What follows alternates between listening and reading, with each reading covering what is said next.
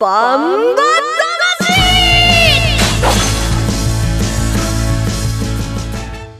ジャガバンバ魂この番組はバンエイト価値の提供でお送りしますこんにちは杉山悦子ですここからの30分はジャガバンバ魂にお付き合いくださいバンバ魂は世界に一つだけの競馬唯一帯広競馬場で開催されています万栄競馬の楽しさをお伝えする番組ですそして馬券的中のお手伝いをしています、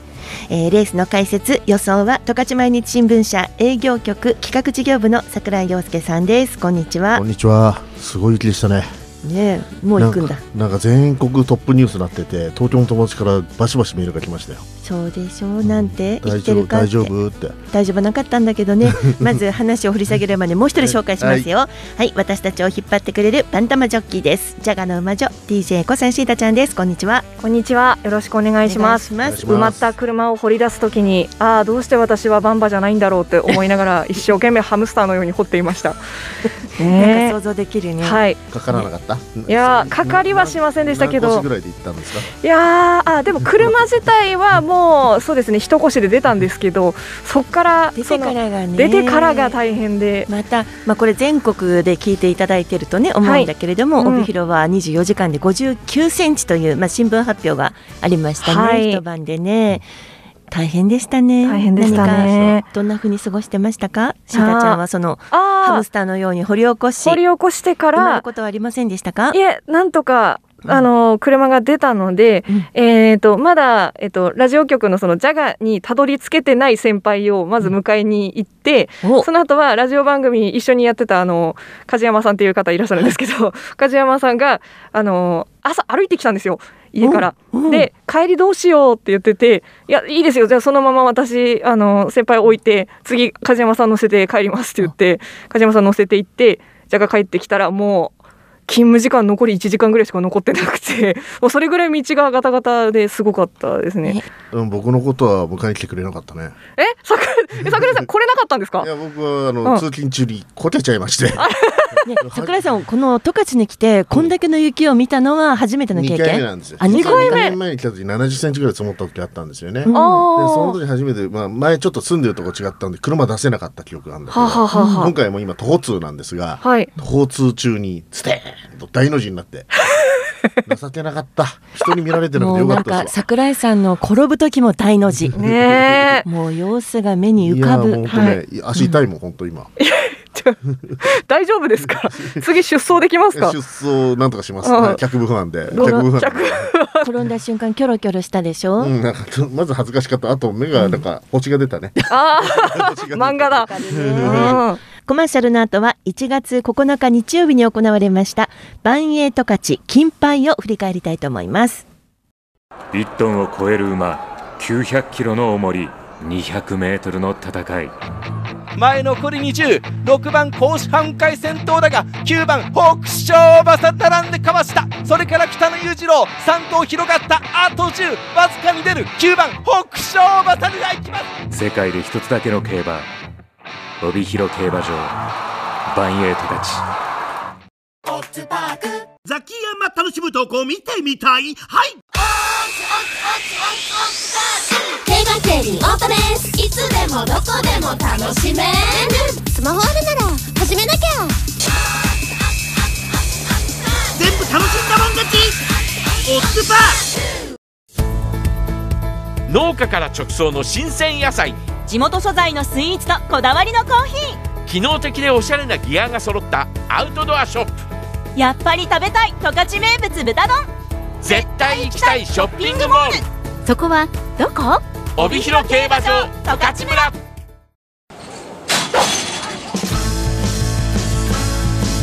バンバ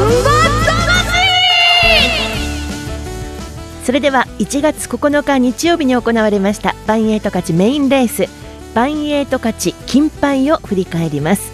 えー人気を集めました上位馬1番人気は松風雲海2番人気はミス高島3番人気はインビクタというふうに人気を集めましたさあ結果はどうだったでしょうか万栄十勝金杯の実況をお聞きください今日の免許走第11レースはバンゲート勝ち金杯早くもゲートが開いて飛び出していますオープンの一戦内詰め9頭まずは各馬第一障害です外9番のインビクタ先頭でクリアしていきます2番手以下もほとんど差がなく下って1・2障害中間点に向かうところインビクタそれから3番の新鋭ボブ刻みました白大砲も止まって2番の金沢上がっていきます4番の駒さんエース5番の雲海大将ほとんど離れず12障害中間点を過ぎていきます6番高手派レガシー外ミス高島それから松風雲海さあ白い馬体2番の金蔵先頭で第2障害の手前にやってきました前半42秒で来ています後続も集まって番芸ポイント第2障害9番のインビクタそれから2番の金蔵を仕掛けていく内1番の白大砲じわっと上がってきたうーんと9番のインビクタ膝をついた真ん中から5番の雲海大将か雲海大将それからミス高島4番の駒さんエース下って9番インビクタそれから7番松風雲海2番の金蔵あとは3番の新鋭ボブ、1番の白大砲、6番の高手派レガシー第2障害残っています。残り30メートル。5番の雲海大将先頭1馬身のリード。4番の駒さんエース。これにじわじわっと。7番の松風雲海並んできた。残り10メートル。5番の雲海大将。外からじわっと、じわっと。7番の松風雲海。並んでかわしたバンエイト勝ち金杯勝ちましたのは松風雲海でした桜井さんこのレースどうでしたか振り返ってそうですね僕競馬場で見ていたんで、まあ、松風雲海が一本かぶり人気で、うん逆にちょっと不安だったんですけども最後狙いすましたような差し切りで、うんあのまあねこの中間、えー、といろいろハンデもハンデもまあまあ恵まれたしあと早すぎず重すぎずというね馬場状態もこの馬には良かったのかなという気がします。まあ、あとね、頑張ったのは 2, 着の雲海大賞ですね、はいあのトップハンデで積極的に仕掛けて粘り込むという競争で最後は負けちゃったんですけども、やはりこの馬強いですね雲海大賞というのはね、はい面白いレースでしたよね。そうですねはい、えー、バンエイト勝ち金杯この日の天候は曇り馬場水分は2.7%で行われましたレースの結果です1着7番松風雲海2着5番雲海大賞3着4番駒さんエースという結果になりました配当です単勝式7番190円枠番連勝複式57130円馬番連勝複式5番7番1070円馬番連勝単式7番5番1510円という結果です。まああの配当あれですね人気でしたからね。そうですねこういうことになりますねただあ、あの8枠の2頭がね、ちょっと、あの人気だったのに、あのね、答えられない結果でしたよね。はい、そうですね。はいさあそれでは反省はい、かな。うんああっても一応僕は単ね、勝は単勝松風雲海だったんで、ガミでした。えそういうことーね生まれ枠連のね、一番人気のこんなところに一点勝負しちゃって、うん外してるんで、あんまりえばれないですね。はい。えばれないですねってニコニコしてるよねシータちゃいやいやん。またマイナスだから、ニコニコできてないでしょはい。してしてるよねいや今いやね。いつもいつもニコニコ。めちゃくちゃしてます ね。いつもニコニコそうだよねうん。シータちゃんどうでしたか。はい。私は、うん。なそこから入るの。駒さんエースが最後ね、支えちゃって。でも、いいレースしたといや、見せ場あったよね。思います。はいうんうんなので悔いはないんですけどでもやっぱりなんか3着3着かーみたいなあのこれで2着に入っていてくれたらちょっと私もあのマイナスに落ちることがなくというか今回ちょっと回収率が100を切ってしまいましたので、お、ついに。えーいやうわーこうやってこういうこういうこと言ってくる。えーということでねちょっとはいただあの予想としてはそんなに間違ってなかったなっていう感じはしました成長を感じました以上 です。自分で。はいなんかシータちゃん馬になった気持ちの感想だよね。そうですね。は馬い。目線だよね。今もう完全に私の気持ちは駒さんエースなの で、ちょっと後ろから最後刺されちゃった時はもう悔しかったです ね。う完ん。全馬目線感想だよね。駒さんエースより。ね馬券反省じゃないもんね。はい。はい、私はミス高島から行きました。えー、4着でね、うん金蔵とミス高島もそれからもう一頭選んだ、えーえーミス高島ともう1頭がですね2番の金蔵でしょそして8番のミス高島ということで障害までは良かったんだよね桜井さん、うん私のそう馬で。すね、ううんん、ミス高島ハンデ的にも恵まれてたし今回チャンスだと思ったんですけども、うんちょっとね調子良くないのかな今そうかな、はいまあ外れたんですけどでも金蔵君の馬体がとっても綺麗でねと思いませんでした、そうっ すかひどっ何今のえー本当 に13秒ですからねそうっすかってあの僕あんまり買わないんで金蔵君は、なるほど、うん知ってるもうなんか変な感じ、とりあえず収支をね、桜井さんがね家というの言でってないよ言ってないえーこれ渡してきたでしょはい桜井さんの収支ですプラス3万8800円ですそしてシータちゃんマイナス1万8あごめんなさい1820円はいごめんなさいね、乗ってくださった方いらっしゃったらごめんなさいそして私には誰も乗らないからねいやそう安心して言えるというマイナス8万5560円なんか破壊破壊的になってきちゃったな回収率いきましょうか桜井さん133.1%シータちゃん98.4%ちょっと100切っちゃったんだねはいすいませんうん私のはいらないでしょいやいやいやちょっと今日は、えー今回は差し切られず申し訳ございませんでしたはい金杯のあまあ反省というか桜井さん単勝当たったからねまあ画面といえでも当たったのは当たったんだからいいでしそうょっすね、まあ、ね松風雲海ちゃんと信頼できたところは良かったかなそこは良かったかなはいなんか残るね。残りますねはいということで、えー、バンエイト勝ち金杯のおー振り返りでした。コマーシャルの後ですねメッセージいただきましたよ。今年、えー今週のテーマはお年玉でした。 1トンを超える馬900キロの重り200メートルの戦い前残り206番甲子半回戦闘だが9番北勝馬さん並んでかわしたそれから北野裕次郎3頭広がったあと10わずかに出る9番北勝馬さんがいきます世界で一つだけの競馬帯広競馬場バンエイト勝ちザキヤマ楽しむ投稿見てみたいはい競馬競輪オートレースいつでもどこでも楽しめるスマホあるなら始めなきゃ全部楽しんだもん勝ちオッズパーさて続いてはメッセージテーマいきますよお年玉です3人の思い出というふうにディレクターも言ってるんですけれどもお年玉にまつわる思い出ありますか桜井さん僕ですか、うん僕東京の実家が大家族だったんですよ、おーで子供の頃ひいおばあちゃんがいたんですけども、うん小学大家族ってちなみに誰々がいたんですかおじいちゃんおばあちゃんにひいおばあちゃんに、うんまあ兄弟もう妹と両親がいた、であとおじさんもいたんです、へーすごい家族だったんですけど、うんえーひいおばあちゃんが幼稚園の頃から1000円だったんですねお年玉が、うん大学生になっても1000円だ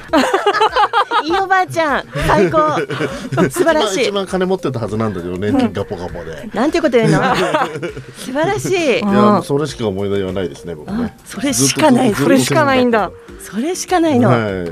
はい生きたねシータちゃんはどうですかはい、えっ、と私が子供の時トリビアの泉という番組の中あっで、たねはい、お年玉をポチ袋に限界まで入れるといくら入るのかっていうのをやってましシー て。タちゃんっぽいね、はい、であの100万円は入ったんですね確かもうプレスマシンとか使って無理シャリ入れたら入るの、はいポチ袋にっていうのをやっていて、うんえー、とうちもあれをやってほしいみたいなことを、えー親に言ってです ねプレスマシンをまず買いなさいって言われたのを覚えてますそうだったと思ってなんかさ、思い出って人それぞれだけどさ、はい本当になんか変な思い出だねそれもねお父さん私も100万円詰めてほしいよって言ったらなんかいいよじゃあその前にプレスマシンを買いなって言われてあ負けたと思 っていプレスマシンは100万円以上するんです、ね、やもうもっとしますもっとしまなすかなかなんかみんなちゃんとしたなんかさ独特の思い出があるけど、私とそんなになくって、はい兄が一人いたんで、うんお兄ちゃんがちょっと金額上でねはい私がちょっと少ないみたいなね、なんかあれと思いながらみとたいな思いながらそういうもんだって育った私おとなしかったんで、はいなんかそういうなんかすごいねえー、っていう思い出がないんだけどはい、すごいねみんな偉いねいやいやいやプレスマシンの話はみんなになんかそれはお前がおかしいよみたいなことは言われますよまあ私は言ってない けど、ね、じゃあメッセージ紹介していきますよ。ははいい、まずですねラジオネーム笛ガムさんです。はいありがとうございますありがとうございます今年もよろしくお願いしおま願いす。します明けましておめでとうございます。お年玉あるあるですが自分は親に預けてうやむやにというタイプでしたそんなわけで手元に残るのはポチ袋のみなのですがなぜか捨てずに未だに残してありますえすごい時代を感じるキャラクターが描かれているものがあって、今見るとなかなかの趣があります、えすごいね おいくつなんでしょうか、ねえフィーガムさんなんかあのポチ袋って今すっごいいっぱい売ってるでしょ、はい売ってます私もいとこの子にあげなきゃいけなくて、うん男の子には新幹線、北海道新幹線がね、うんはい今普通の袋じゃなくてなんかなんか開くとさ、立体的になってたりとかしてね、へうんで女の子にはあのアンナとなんだったっけ雪の女王、うんはいそれのね可愛いのにあげましたそんなのもあるんですねそうね、はい冬米さんが言うとおりにねあの時代を感じるキャラクターというあね何枚あるのかなすねごいねなんかポチ袋趣味あコレクターみたいなコレクターみたいな感じだね、うんうんありがとうございますありがとうございましたありがとうございます次ですラジオネーム CA さんですはい皆さんこんにちはこんにちはこんに昨年の勝ち前デーでの桜井先生とお先生だ何小西さんのうんうんとか言ってるうんうんって言って る普通に受け入れてる桜井先生と小西さんの予想対決は盛り上がりましたね桜井先生と予想が桜井先生と予想が男気あふれる予想で感服いたしましたへえ最後だってダービー当てたからあねそうなの、はい今年も桜井先生の予想を楽しみにしています。 ありがとうございますお年玉はまだ誰にも送ったことはないのですが、昨年弟夫婦に第一子が誕生したので、数年か後に姪っ子ちゃんにお年玉を送ることになりそうです。小学生になる頃には帯広競馬場に連れて行き、えーバンバを見せて迫力のある馬たちを好きになってもらおうと思っています。それではこの辺でですってありがとうございまあす。りがとうございます。すごいね。めいっ子とかおいっ子って可愛いんだよね。あげたくなっちゃいますよ。お年玉来る前にね。何でもしてあげたくなっちゃうの。はい、次です。ラジオネーム、キモショウさんです。はい。遠くからありがとうありがとうございますます。僕はお年玉で地方競馬で単勝一点買い全額かけたことがあるのですが、見事に外れたことがあります新年早々儲け話を儲けこ掛け事は良くないで すね気持ちよさんいけるね一点満だね一三点満の僕とは違いますね。みんないましたね。いあっぱりねがとうございます。五点満五点満でしたね次です。うどん県大好きさんです。ありがとうござうんうんあいます。りがとうござい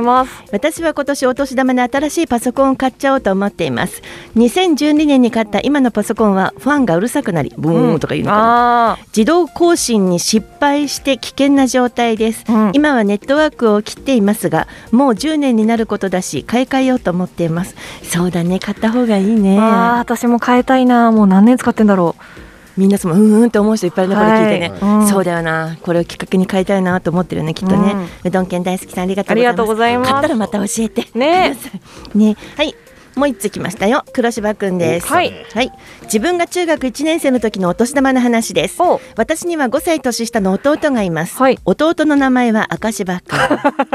徹底してるな設定がその年のお正月、家族で親戚のおじさんの家に遊びに行きました、優しいおじさんは毎年お年玉をくれるので今年はいくらもらえるかなと楽しみにしていたのですが、もらったお年玉は中学1年生の私は5000円、そして小学2年生の赤柴は私と同じ5000円これって年が5歳も違うのに同じ金額っておかしくないですか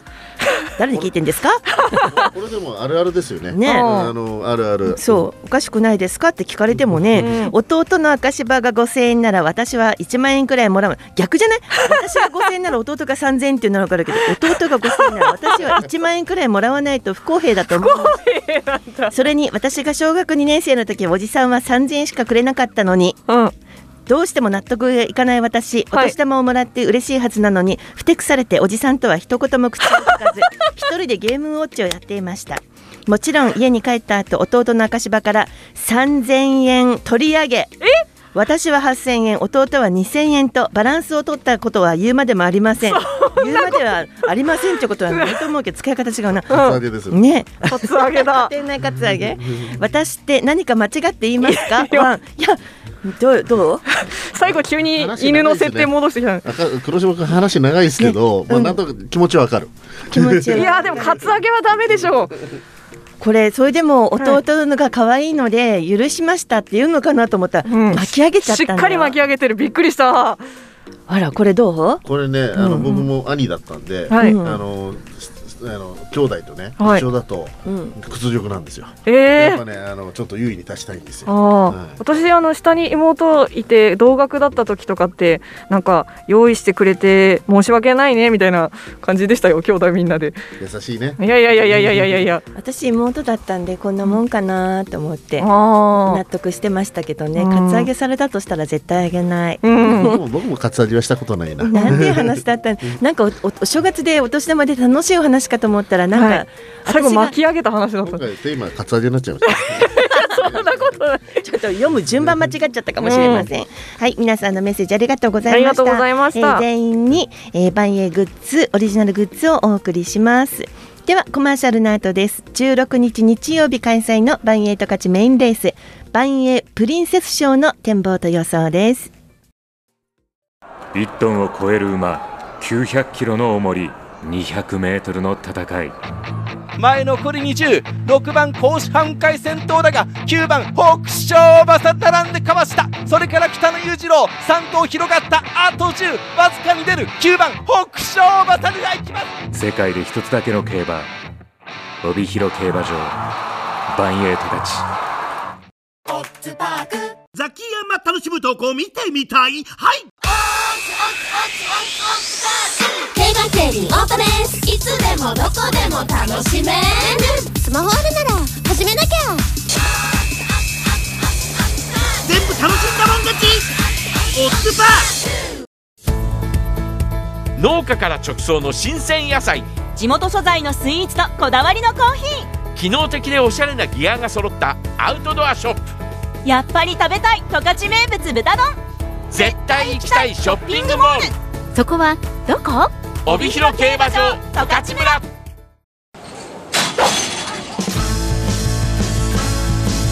バン1月16日日曜日のバンエイト勝ちメインレース第11レースのバンエイプリンセス賞の予想と展望に行きたいと思います、えー、16日日曜日の18時25分発送ですメンバーご紹介します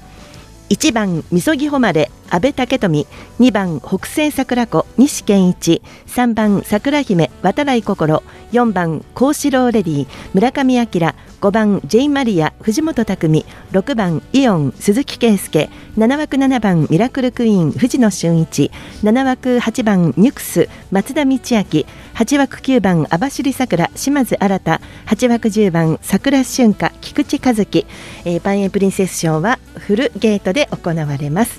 さあ桜さん見どころはどこでしょうかそうですねこれ秋4歳牝馬の限定オープン競争なんですけども、うんえっと暮れのねオークスダービーに出てた面々もいてあのかなり豪華なメンバーになりましたただ、えー今シーズンこのメンバーってもう目標とするレースがあんまりないので、えーやっぱりこのハンデ40キロ上下という面もあると荒れる要素は十分あるレースかなと思ってますねはいハンデはそれなりにありま違いがありますけどこのメンバー的な力の差はどうですかいねやこれはやはりもう重賞組、えーオークスダービー組と別路線組、それの住み分けをどうやって見るか、あとはもうハンデ条件等々を見ていくのがいいですね。はい力的には揃ってるんですもんねいや大これ体はそりゃやはり桜姫とかねイオンちょっとは抜けてますか実ね績馬なんでねうん当然人気するでしょうね、はいどう見ていくかというところなんですが、えー15日の十勝毎日新聞掲載ネットバンバ金太郎の予想によりますと3番の桜姫にぐりぐりがついていますね続いて6番のイオンに印がついています上から1番のみそぎほまれ、えー8番のニュクス9番の網走桜あたりに印がついているところですよ早速桜井さんの予想いきましょうかはい、僕は本命網走桜ですお。えーとまあ、年末のダービーもね、えー前走の時効条件もちょっと結果は出てないんですけどもダービーで同金だった桜姫とかイオンとかみそぎふまれ読む今回はねハンデもらっての競争なんですよね、うんまあ、条件的にもぴったりですし、うんあとまあ今の速い馬場も合う、まあ、唯一不安とすればちょっと後ろから行く決め手勝負の馬なので仕掛けどころが難しいかなってことなんですけども、まあ、条件的には今回ぴったりかなと思って、えあそうー9番の網走桜から1番のみそぎ誉れ2番国政桜子、えー8番肉声、えー9から128の馬服3点と、えー桜姫とイオンは消しです。そこまで書いちゃうんだものね、はい、もう書きました。僕書くの好きなの。この人気馬は消すの好きなんです。はい。なんかドヤ顔で言われてんですけど、はいここまではいつも元気。ねはい。転んだのに ね元気なんだよシータちゃんどうぞはい私は、えー、6番のイオンが本命です実は、えー、前走前々走と、あのーゴールした順番が最後なんですよ、うんなので、まあ、しかも、えー、とダービーの時は転んじゃったので そうですね。はい障害上がれなかった、そう障害でステーンってなっちゃって最後とぼとぼとゴールする姿が忘れられませんでしたでもでもだからといってやっぱり外すことができませんでしたなんか好きなので 好きだからはい、ただただ今回は桜姫は外しましたはい、なの悩んだんですけどちょっとどうしてもそれで12番でね人気でもし入ったとしても桜屋さんに追いつけないなと思ったので外しました はいということで私は本命イオンから枠服でいきます相手が1枠のみそぎ誉れ、えーそれから7番7枠の、えー、とミラクルクイーンとニュークスですねニュークスにちょっと期待してますで8枠の網走桜と桜瞬間もう網走桜が来てくれたらいいなっていう感じで、えー、166768,000円ずつ枠服です桜井さんもニュクス入れましたっけね、ネックスまあねこの自己条件でね堅実に走ってるんで、うんなかなか今回はもうチャンスあるのかなと逆に桜姫はねもう5連勝の後に4着っていうこのリズム崩した馬を僕はあんま買いたくないんですよね、うん、はい、あ紙に1000円ずつって書くの忘れちゃった買う馬と買わない馬の話もしたけれどもね、買わない馬の方が好きなんではいなんか今回予想早かったもんね桜井さんね、もう見た瞬間この2頭消そうと